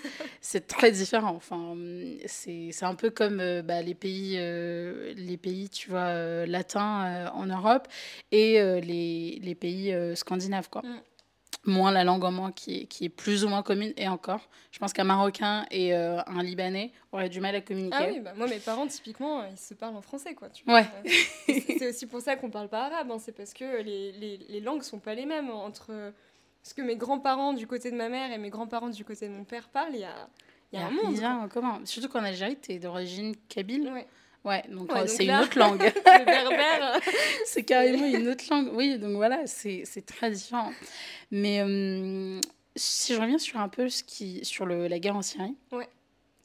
Quand est-ce que, parce que là aussi, il y a un sujet que je voulais aborder, c'est ton engagement associatif. Ouais. Notamment, alors il, y a sûrement d'autres initiatives, mais celle que j'ai en tête, c'est l'association Amel ou, Samel, ou Salem, si je n'ai pas de bêtises. Amel ou Salem, ouais. Et euh, comment est-ce que tu t'es Comment est-ce que tu as découvert cet asso Comment est-ce que tu t'es engagé Et surtout, de manière générale, comment est-ce que ton engagement associatif est venu? Oui. Euh, bah, comme je te dis, moi, quand ça a commencé, bon, j'étais très jeune, mais c'est un sujet qui m'a tout de suite touchée. Euh, parce qu'il y avait des images partout, parce que... Et, et honnêtement, je pense qu'une des raisons pour lesquelles ça m'a touchée aussi, c'est que les images que tu vois euh, des enfants... Moi, typiquement, c'est les enfants à chaque fois qui me... Ça me tue, ces images, mais c'est des enfants qui me ressemblent. Et tu vois, c'est trop bizarre à dire, mais tu vois des enfants et tu te dis, mais en fait, ils ont la même tête que moi, ça aurait pu être moi. Et, euh, et je pense que c'est ce qui touche euh, aujourd'hui beaucoup de gens avec la guerre euh, en Ukraine, c'est que c'est des gens qui leur ressemblent. Et tout de suite, ça te déclenche un truc où tu te dis, waouh, mais faut que, je fasse, faut que je fasse quelque chose, tu vois. Donc, moi, je sais que la seconde où ça a commencé, bah, tout de suite, ça m'a vraiment, vraiment touchée. Mais j'étais encore assez jeune et je pouvais pas faire quoi que ce soit. Je sais que voilà, euh, dans ma famille, on a toujours euh, donné euh, de l'argent quand on pouvait, mais ça s'arrêtait, ça s'arrêtait là. Et quand, je crois que c'était à mes 20 ans, j'ai entendu parler de cet assaut du coup à Malou Salam par le biais de. Il me semble que c'est mon père qui connaissait. Oui, c'est mon père qui connaissait cette association et qui m'en a parlé. Je suis rentrée en contact avec eux et il se trouve qu'ils organisent des, ce qu'ils appellent des workshops. Donc en fait, deux fois par an, on se réunit pendant une semaine et on va visiter des camps de réfugiés en Jordanie ou au Liban. Et on aide euh, les enfants avec euh, une espèce de, thérapie euh, par l'apprentissage et par, par le divertissement finalement. Donc typiquement avec un cours de dessin, on va leur dire bah, si demain tu peux retourner en Syrie, dessine ce que tu pourras construire, tu vois. Ou, je sais pas, dessine ce que tu as envie de, de manger quand tu rentreras en Syrie. Enfin, c'est vraiment des, des, tout petits sujets comme, ce, comme ceci, mais qui pour un enfant bah, lui permet de venir parler, qui va... Euh, bah voilà, je sais pas, il dessine du taboulé, bah pourquoi ça? Parce que quand ma maman euh, cuisinait ça, ça me permettait de me sentir bien. Enfin, ils, arrivent vachement à extérioriser avec euh, ce genre d'activité, sans pour autant que ce soit déprimant, que ce soit vraiment une espèce de séance presque médicale, tu vois, c'est pas du tout l'objectif. Donc, euh, donc voilà, moi j'ai rejoint cet assaut euh, le temps d'une semaine. On est allé visiter des camps qui étaient euh, au Liban, donc très très proches physiquement de, de, la Syrie. Et moi, ça a complètement chamboulé ma vie, cette expérience. j'ai vu des choses que j'avais jamais vues de ma vie. et j'ai surtout rencontré des enfants, mais qui m'ont bouleversée dans le sens où je me suis dit, mais waouh, mais ces enfants ont tellement de choses à nous apprendre, tu vois. Et honnêtement, ça a l'air tellement basique de dire quelque chose comme ça parce que voilà, ils ont tellement de choses à nous apprendre. Mais non, en fait, ils sont tellement résistants, ils sont résilients, ils sont bienveillants, ils sont positifs. Et comme je te disais tout à l'heure, moi, je suis quelqu'un d'hyper pessimiste. Et pourtant, j'ai rien vécu par rapport à ces enfants qui sont eux encore hyper optimistes, qui ont la joie de vivre, qui sont trop contents. Et franchement, ça, aussi, ça te met une claque. Tu t'assois et tu dis waouh, mais faut que je remette en, question un peu ma manière de voir, euh, de voir la vie, de voir les choses, parce que si des enfants qui ont quasiment plus rien euh, arrivent encore à garder le sourire, arrivent encore à avoir de l'espoir, c'est que euh, bah, nous, il faut qu'on qu'on change notre mentalité et il faut qu'on s'adapte à ça. Moi, ça a vachement, vachement impacté ma manière de, de, voir le monde. Je me rappelle, je suis rentrée de ce voyage, j'étais différente. Ouais, ça a changé quoi du coup après, justement, euh, après cette, cette expérience de manière... Sur le moment, j'imagine, euh, évidemment. Mais est-ce que ça t'a marqué, justement, après? Ouais. ouais. J'ai eu, euh, j'ai eu des mois de, presque de digestion, en fait, de cette expérience.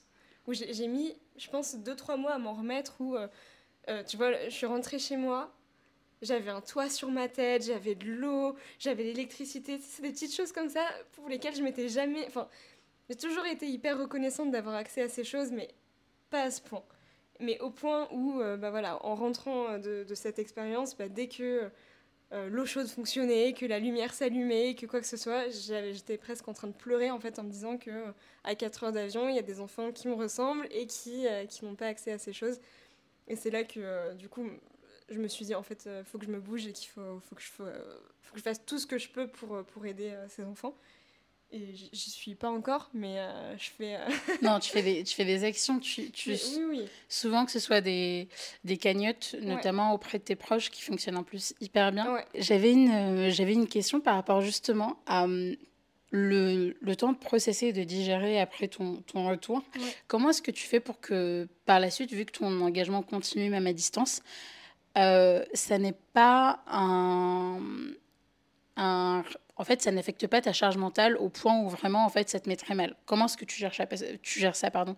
Parce que c'est effectivement beaucoup, enfin, c'est une réalité qui est compliquée à voir. compliqué aussi à, à, imaginer, mais à voir d'autant plus, et qui t'accompagne, vu que bah, ton engagement dans l'assaut ne s'arrête pas à, tes visites là-bas. Comment est-ce que tu fais pour gérer un peu la charge mentale qui peut découler de ça et qui peut t'entraîner un peu dans une spirale hyper négative et triste, en fait, de penser à ces enfants? Ouais. Euh, honnêtement, euh, la réponse, tu vas pas l'aimer, mais je la gère pas. je la gère pas du tout, cette charge mentale. Euh, j'y arrive pas. voilà, si on se parle honnêtement, j'y arrive pas du tout.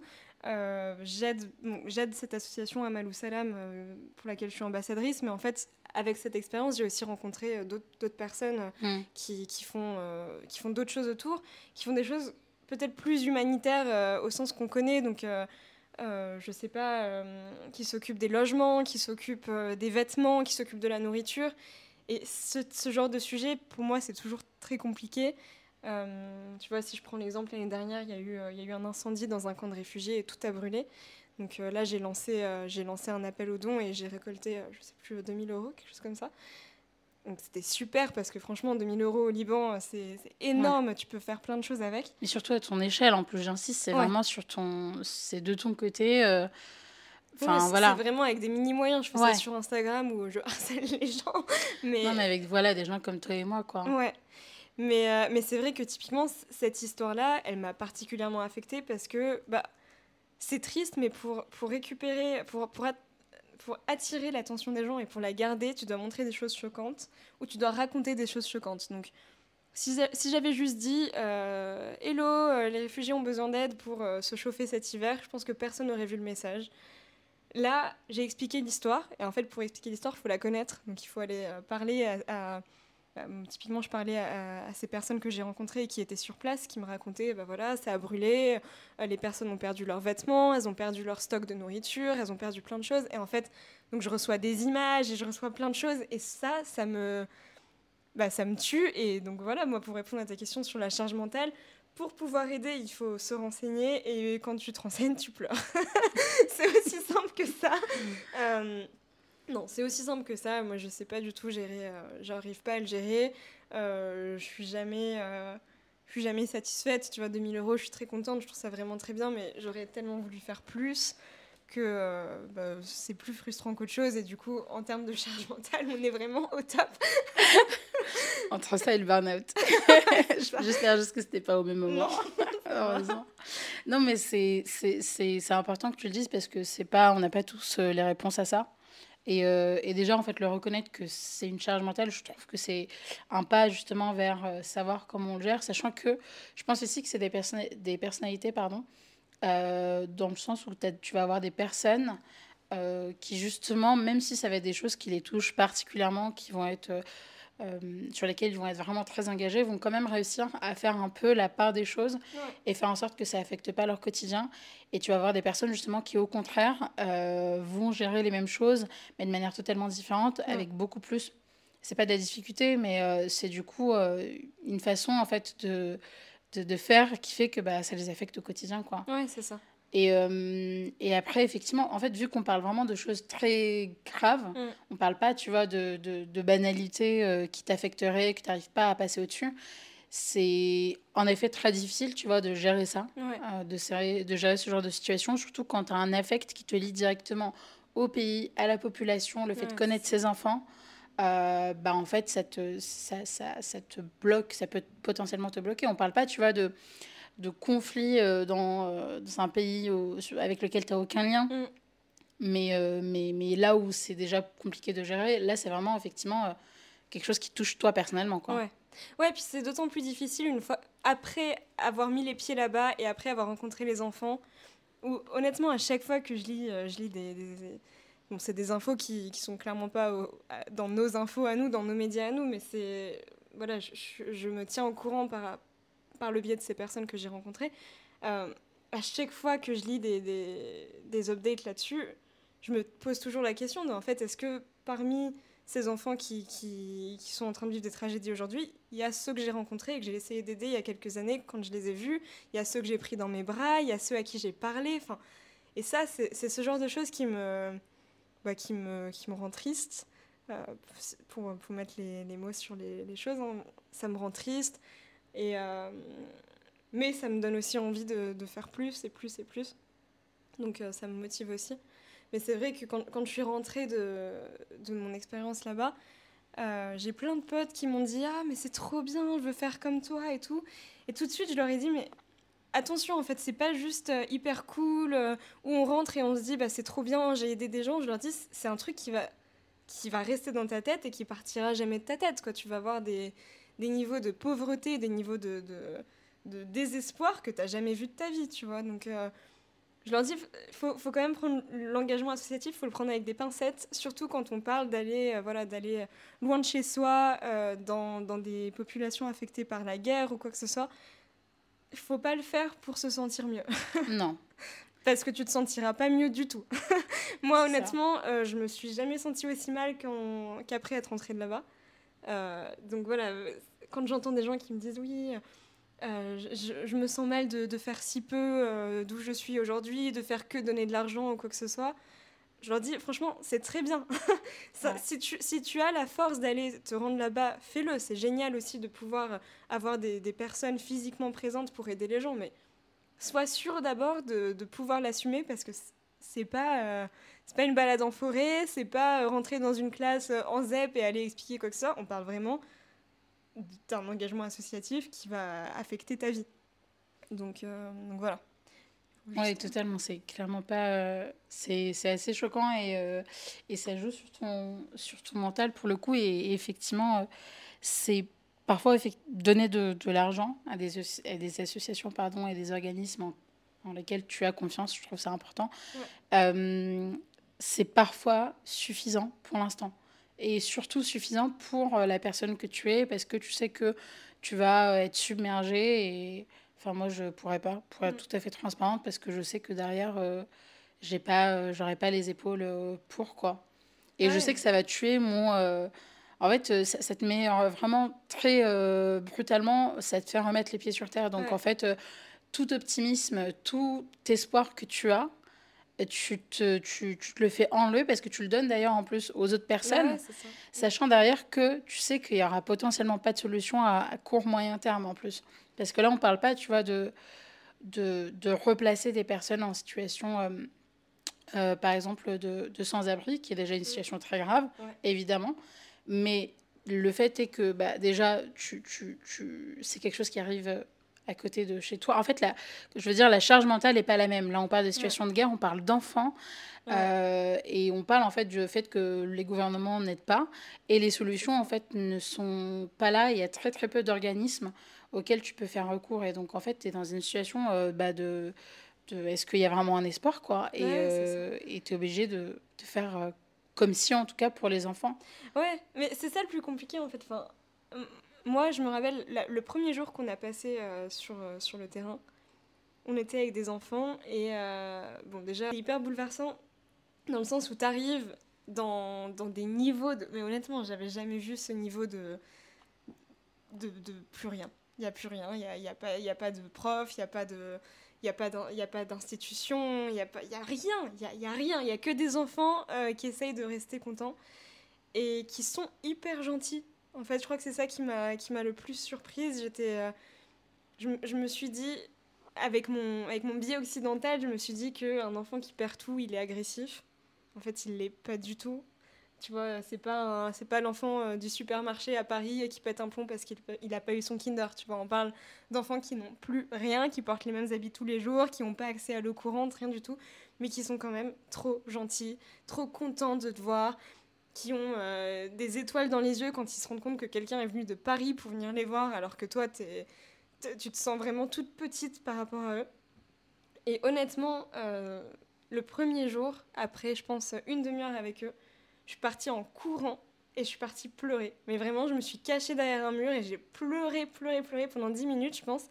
Et je me suis dit, mais ressaisis-toi là, tu peux pas te mettre à pleurer devant des enfants qui sont trop contents d'avoir du monde qui vient les voir. Enfin, honnêtement, on se rend pas compte à quel point ça leur change leur vie de voir, euh, tu vois, nous, dans notre équipe, tu avais des gens, euh, moi je venais de Paris, il y avait des gens qui venaient de New York, il y avait des gens qui venaient de Dubaï, et pour eux, de se dire que tous ces gens ont pris du temps pour venir les voir, c'est un...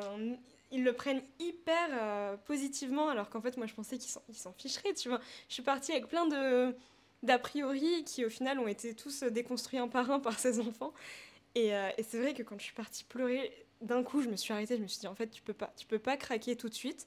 Là, tu es là pour aider des enfants, tu te ressaisis, tu te, tu te sèches tes larmes et tu te bouges et tu vas être contente avec les enfants. Et, c'est ce que j'ai fait. Et, euh, mais c'est là que je me suis rendu compte que c'était beaucoup plus dur que ce que j'avais imaginé. Moi, je pensais vraiment euh, y aller, rester en retrait, euh, m'éduquer, essayer de comprendre un peu la situation. En fait, ça te rattrape à une vitesse monstrueuse. Et, voilà, c'est pour ça que je pense qu'il faut faire vachement attention. Je pense que l'engagement associatif, il se, il se traduit par plein de formes différentes. Comme tu dis, ça peut être, ça peut être juste, entre guillemets des dons d'argent qui sont déjà énormes parce que sans ça, on peut rien faire. Euh, mais ça peut être aussi euh, agir localement avec des populations euh, locales. Donc à, Paris, il y a plein de gens qui ont besoin d'aide et qui peuvent être aidés sans forcément que ça, que ça nous, nous affecte psychologiquement, on va dire, parce que c'est des situations qu'on connaît déjà. Et après, euh, l'étape, euh, l'étape euh, au-dessus, c'est voilà, c'est de partir sur des terrains plus compliqués, on va dire. Et ça, il faut pas le faire juste parce que c'est cool, il faut pas le faire pour Insta. il faut, non. voilà, je pense qu'il faut faire vachement attention à ça. Il faut, il faut, il faut y aller seulement si on est sûr qu'on peut y aller, si on est sûr qu'on... Et, et moi, j'ai pensé que j'étais sûre, et en fait, je sais pas si j'étais prête à le faire. Maintenant que je l'ai fait, c'est sûr que je le referai. Mais euh, ça, ça a changé toute ma vie. Et, et voilà, donc je pense qu'il faut juste faire super attention. Euh, ouais, à pas y aller et pas avoir un peu le syndrome euh, du sauveur blanc qui va aller dans un pays qu'il connaît à peine pour. pas pour passer des vacances, mais pour aider, en fait. Et, et, et en fait, tu n'es même pas sûr du, du, de ton de ton aide réelle en fait sur le terrain. Ça effectivement, moi j'ai un peu euh, je sais pas si on avait parlé mais j'avais fait une un... moi j'avais fait un volontariat au Laos. Et moi avec le recul, c'est une expérience que pas que je regrette mais que je ne referai pas euh, dans ce contexte parce que j'avais été alors j'étais déjà en Asie. J'avais été au Laos et euh, donc déjà j'étais en Asie à ce moment-là. Heureusement, je suis pas allée que pour ça, sinon miskin le bilan carbone. et en gros, j'avais été pour faire en fait du bénévolat euh, socio-économique dans une, euh, dans une asso locale au Laos, euh, à Vang Vieng, pas trop loin de, de Vientiane, la capitale. Et en fait, en gros, on, on était en fait en soutien aux populations du village et on avait plusieurs missions. Donc ça allait de, des cours d'anglais des enfants locaux, à aider dans les rizières, à nettoyer, donc vraiment pas mal d'activités.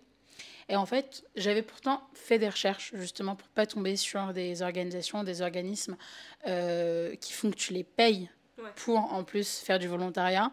Tu as énormément sur Internet de scams, de, de, de ce qui s'appelle du volontariat, de l'humanitaire. En fait, c'est vraiment juste des vacances à plus ou moins aider les autres, mais c'est une économie aussi qui est... Bref, c'est un autre sujet. Et en fait, j'ai regretté parce que je devais y rester un mois. On n'a resté que deux semaines finalement avec euh, une copine, Marie. Et en fait, parce que j'ai pas vu de résultat, en fait, ce que je faisais aurait totalement pu être fait par une autre personne et surtout une autre personne locale.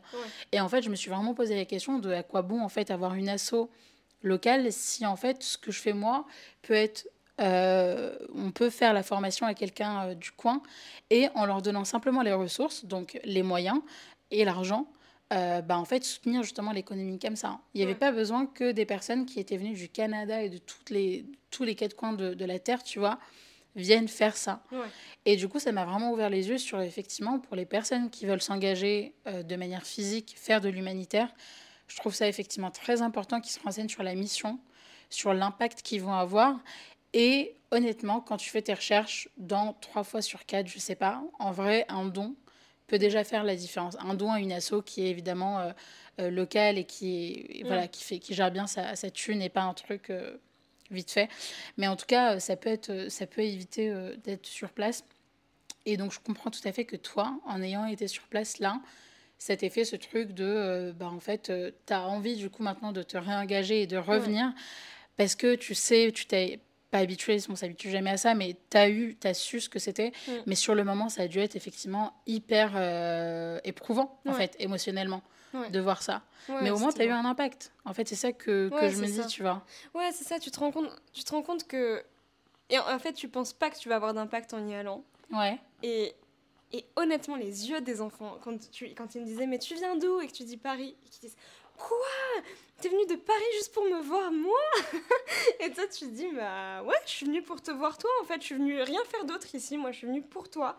Parce que. Euh, t'as besoin d'aide, t'as envie qu'aujourd'hui on, chante par exemple, on va chanter euh, parce que l'atelier c'est euh, chanson ou l'atelier c'est dessin ou j'en sais rien. Et ils sont tellement contents et je pense qu'ils rentrent chez eux avec avec un sentiment qui est complètement différent de ce qu'ils ont d'habitude. Quand ils ont des populations locales qui viennent les aider, là, ils se disent tout de suite, bah waouh, euh, j'ai des gens qui sont venus euh, du monde entier pour venir me voir et ça leur... Euh, enfin, de ce qu'ils nous ont raconté, en tout cas, ça leur fait, ça leur fait hyper plaisir. Tu vois, on regardait, je sais pas, on regarde la carte et on leur dit, ah bah tu vois, moi je suis venue d'ici, c'est 4 heures d'avion. cette personne est venue d'ici, c'est 12 heures d'avion. Et en fait, tout de suite, ils sont, Quoi 12 heures d'avion Tu vois, tu parles d'enfants qui ont sûrement jamais mis les pieds dans un avion ou quoi, donc ça, fait, ça les fait rêver. En fait, c'est important pour ces enfants de pouvoir rêver encore. Il, leur reste que ça, tu vois. Donc, euh, donc voilà, autant je trouve ça génial que les populations locales aident et elles ont besoin de le faire parce que nous, on peut pas y être toute l'année. Mais tu as quand même besoin de ce, rêve et de, cette partie un peu magique que, que les locaux peuvent pas leur donner parce que voilà, ils parlent la même langue, euh, ils connaissent les mêmes choses qu'eux, euh, ils les connaissent par cœur, donc ils n'ont pas besoin de venir faire la conversation toute la journée. Euh, là, venir de voilà d'Espagne, de, Colombie, de tous les pays que tu veux, ouais, c'est incroyable. Ça les fait rêver et et ça leur donne vachement d'espoir. Tu vois, ils me disaient, est-ce que tu penses que moi je pourrais venir à Paris un jour? Je dis, bah bien sûr, tu viendras et tu, tu m'appelleras et moi je t'emmènerai, euh, je t'emmènerai au resto, je t'emmènerai où tu veux, tu vois. Mais ils ont vachement besoin de ça en fait, parce que surtout, bon là on parle d'enfants, mais faut se rappeler qu'un enfant c'est hyper. Euh, bah, c'est toujours optimiste un enfant, c'est toujours de bonne humeur, ça voit toujours le bon côté des choses parce que. Euh, et, et, derrière chaque enfant, il y a des parents déprimés. Et, et ça, il faut, faut, le garder en tête aussi, tu vois. C'est des enfants qui n'ont pas forcément à la maison des parents euh, qui font la fête quand ils rentrent. C'est des parents qui ont tout perdu, qui ont plus aucune visibilité sur la suite, qui n'arrivent plus à se projeter. Euh, c'est des parents qui sont déprimés. Donc, euh, c'est des environnements qui sont pas non plus hyper cool. Donc, voilà, ce, ce, genre d'expérience pour eux, ça, ça leur ramène des sourires, ça leur ramène ce petit aspect magie. Et autant il y a des gens qui disent, bah, en fait, ça sert à... tu moi je, l'ai entendu hein, des gens qui m'ont dit mais mais ça sert à rien. Pourquoi pas juste donner cet argent pour euh, euh, je sais pas leur payer des vêtements leur payer euh, des, des, logements ou j'en sais rien. Et autant je comprends tu vois c'est vrai que d'un point de vue physique humain médical l'argent il, il, est hyper important dans ces dans ces catégories de d'aide. Mais en fait un enfant bien couvert bien logé en bonne santé mais qui a plus d'espoir, qui sait plus euh, rêver, qui a pas d'éducation ou quoi que ce soit, bah, c'est tout aussi mauvais qu'un enfant euh, qui, tu vois, qui, galère parce qu'il a froid ou j'en sais rien. Donc, je pense qu'il faut absolument mélanger les deux, qu'il faut pas juste se dire qu'on investit que euh, dans, les logements ou quoi, il faut investir dans, tout. L'éducation, c'est la clé. Une génération sans éducation, c'est une génération perdue. Et moi, je refuse de croire que toute la génération d'enfants Syrien qui est né pendant la guerre, c'est une génération perdue, qui ne saura pas lire, qui ne saura pas utiliser une brosse à dents, qui ne saura pas qu'il euh, y a d'autres pays dans le monde euh, ou quoi que ce soit, tu vois. c'est ces petites choses que euh, qu'il faut entretenir. Et même psychologiquement aussi. Et psychologiquement, bien sûr. Donc, donc ouais, il, faut faire attention à ça. C'est apprendre avec des pincettes. C'est aussi... Moi, je sais que c'est un commentaire que j'ai eu... Pas, tu vois, c'est jamais négatif, mais mm. des potes à moi qui me disaient, mais Enfin, c'est cool, mais, mais pourquoi euh, aller faire des dessins avec des enfants, tu vois, dans le sens où mais ils n'ont pas besoin de ça, ces enfants. Ils ont besoin euh, d'un accès à l'eau. Bah oui, bien sûr qu'ils ont besoin d'un accès à l'eau, mais moi, je peux pas faire ça. Moi, je suis pas. Puis surtout, en fait, c'est complémentaire. ça ne vient pas à remplacer. Mais c'est justement le but de l'assaut, de, ce que j'ai compris, c'est aussi un, au-delà de l'éducation, un soutien euh, socio-psychologique aux enfants. Et c'est en fait la raison pour laquelle il y a autant d'associations en plus qui qui sont beaucoup plus grosses, notamment dans d'autres coins euh, du globe, qui offrent, tu vois, des, qui, qui, réalisent les rêves des enfants. Tu vois, je pense notamment aux, associations qui interviennent dans euh, les hôpitaux euh, publics en France. Mm. Qui, qui, permettent de réaliser certains rêves d'enfants, notamment pour les enfants qui sont hospitalisés dans le cadre, par exemple, de, de, cancer ou de maladies qui les, qui les handicapent avec des, des traitements assez lourds. C'est que justement, en fait, c'est pas juste une question de, de moyens matériels.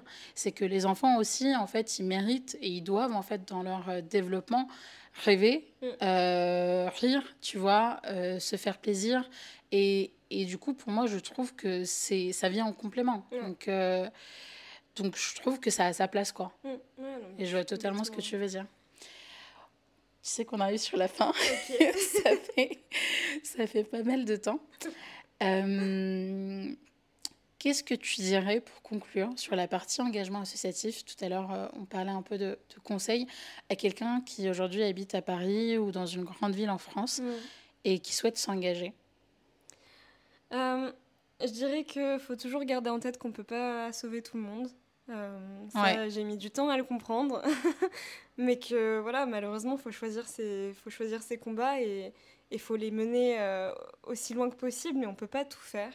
Donc je pense qu'il faut d'abord se poser et se poser la question de euh, qu'est-ce qui compte pour moi? Donc voilà, moi, euh, là, tout de suite, j'ai choisi c'est, euh, cette génération d'enfants réfugiés. C'est eux que je veux aider. Peut-être que dans dix ans, je me souhaite qu'ils seront déjà assez aidés, qu'ils n'auront plus besoin d'être aidés, qu'ils auront refait toute leur vie, et voilà, et qu'on pourra aider d'autres gens. mais là, tout de suite, moi, c'est le combat que j'ai choisi de mener. Donc, je pense que chacun doit se poser la question de qu'est-ce qui, lui tient à cœur et, ensuite se renseigner sur comment on peut aider. Donc, est-ce que euh, déjà, déjà les, dons d'argent, les dons de vêtements, euh, c'est génial. ne euh, faut jamais les sous-estimer. Que ce soit 5 euros, 10 euros, il n'y a pas de petite somme en fait. C'est tout compte. Et si tout le monde donnait même 1 euro, on serait, je pense qu'on réussirait à, résoudre tellement de problèmes dans le monde. Donc, il faut jamais avoir ce tabou de je peux pas donner beaucoup, donc je ne donne pas. Je pense que ça, c'est une erreur et il faut il ne faut pas euh, se, contenter de, ça. Donc il faut donner euh, ce qu'on peut donner sans, sans honte. Euh, et ensuite, les dons de temps, c'est génial. Si on peut donner du temps, si on peut donner de son énergie, il faut se renseigner de comment on peut le faire, que ce soit par exemple à Paris, si on, si on veut rester et aider les populations locales, il y a plein de maraudes qui se font mmh. et qui peuvent se faire dans le cadre associatif, mais qui peuvent se faire aussi tout seul en fait l'engagement associatif, il est génial, mais en fait, de manière générale, ce qu'il faut faire, c'est juste aider les gens. Et, euh, aider les gens, ça n'a pas besoin de se faire euh, par euh, des entretiens pour entrer dans une asso, pour devenir ambassadeur ou que sais-je. En fait, c'est juste aider quelqu'un. Donc voilà, je sais pas, dans la rue, quelqu'un a besoin d'aide, bah, aidez-le. Prenez 5 minutes, prenez 10 minutes. donnez du temps, donnez ce que vous avez et, et, voilà, avancez. Et puis ensuite pour ceux qui, pour ceux qui veulent euh, partir euh, plus loin et aider les gens, bah voilà, posez-vous toujours la question de est-ce que j'ai envie de le faire parce que je sens dans mon, presque dans mon estomac en fait que j'ai besoin d'aller. Euh, moi, je l'ai vraiment senti dans mon, dans mon corps, quoi, que j'avais besoin de, de, voir ces choses de mes propres yeux, que j'avais besoin d'avoir, de créer un contact avec ces enfants. Donc voilà, posez-vous la question, est-ce que c'est quelque chose que vous ressentez comme ça ou est-ce que vous avez l'impression qu'il n'y a que comme ça qu'on aide? Parce que si c'est si cette seconde euh, option, c'est pas vrai. Il n'y a pas qu'en rendant visite euh, à ces populations qu'on les aide, c'est faux. Il euh, faut, se renseigner sur qui sont les, personnages clés sur le terrain, comment je peux rentrer en contact avec eux et comment je peux les aider d'où je suis. Donc voilà, il faut, faire un petit peu de recherche. Ça prend un petit peu de temps, mais, le, résultat est tellement énorme à chaque fois. Et, comme tu disais tout à l'heure, même à nos petites échelles, on peut faire tellement de choses. Donc euh, voilà, moi, je pense que si c'est quelque chose euh, en quoi on croit, il faut, faut y aller jusqu'au bout et, utiliser ces petits moyens pour, euh, pour changer un peu les situations. Je crois qu'on ne pouvait pas trouver meilleure conclusion. Merci beaucoup, Belkis. Merci à toi, petit.